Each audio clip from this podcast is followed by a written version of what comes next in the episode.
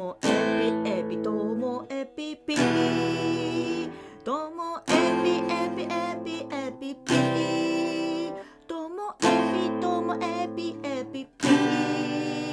の今日は CM 回です。45秒の CM の後本編が始まります。CM の収益金はすべて教育支援協会北海道のコロナ対策に充てております。では CM 聞いてやってください。どうぞどうぞ。ともエピともエピの本編が始まります。今日のオープニングの曲スピッツのチェリーでした。やっぱなんかギターが入ると私もあ伝わってるんじゃないかなって気持ちになります。皆さんいかがですか？それともギターなしのあの伝わるか伝わらないか微妙な感じの方が楽しいんでしょうかね？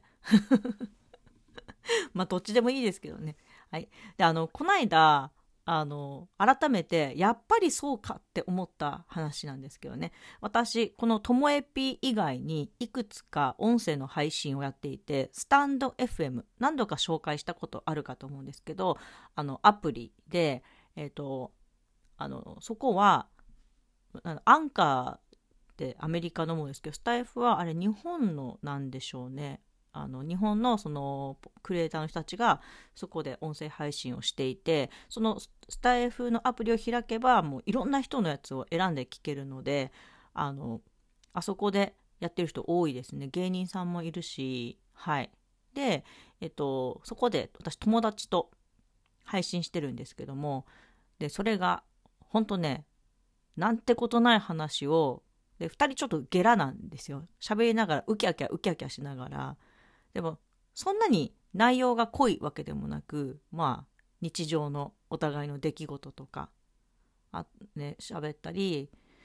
まあででも聞いてくださる方がいてその聞いてくれてる人に聞いたんですよね。これって内容が面白いから聞いてるのか私たちがあの楽しそうに喋ってるから 聞いてるのかこうどういうつもりで聞いてるの？内容大した濃くないじゃんって聞いたらやっぱり私たちが楽しそうにやっているその雰囲気だってその人はおっしゃったんですよね。あやっぱりそうかと思ったんです。だって内容だけで考えたらみんなが聞いてくれるほどのものじゃないんですよ。だから赤の他人が話してたらあの手のものは聞かないと思うんですよね。自分が知っている人が喋っていて、まあ、楽しそうに喋っているから、まあ、何かの作業をしながらとか何かしながらこうバックミュージックの代わりにかけてるぐらいにはちょうどいいんだろうなっていうふうに思ってああそういうこう選ぶ理由っていうのもあるんだなっていうのを改めて、まあ、なんとなくは思ってたんですけどねました。でこの「ともえぴ」についてもやっぱりこう同じことが言えるのが私が喋ってるから聞くっていう友達が圧倒的に多いわけでで私のことを知らないけど聞いてくださってるって方の方が少ないんですよね。そうなると,、うんと、よっぽど内容が濃いとか内容がね素晴らしいものじゃない限りそういうこう自分らしさっていうのが大事なのかなって思ったりまあ、うん、だからすごいあの一般の方でやってるポッドキャストだけど再生が伸びてるものっていうのはやっぱり内容が、うん、いいなっていうものなんですよね。だから私はそっち路線じゃやっぱりないのかなって思います。この日常の自分の感じたことを感じたままに。でも嬉しかったのがあのお友達に「いやそうなんだ」と。あの偉そうにあの世の中の出来事についてバサバサ切ったりとかあとは読んだ本について解説したりとかああいうのじゃないからいいんだと。あとは、えーと、ゴシップネタとか別に興味ないからだからともえぴちょうどいいんだって友達に言ってもらえて。まあそれはなんかやっぱりって私もそこは狙ってるとこなのでほっとしました。あの大事なのはこう自分が実感したこと自分が体験したことを自分の言葉でしゃべるで未だにですね自分のボキャブラリーはまだまだだなと思ってあの 本当難しい言葉とか使わないと身につかないんですよね。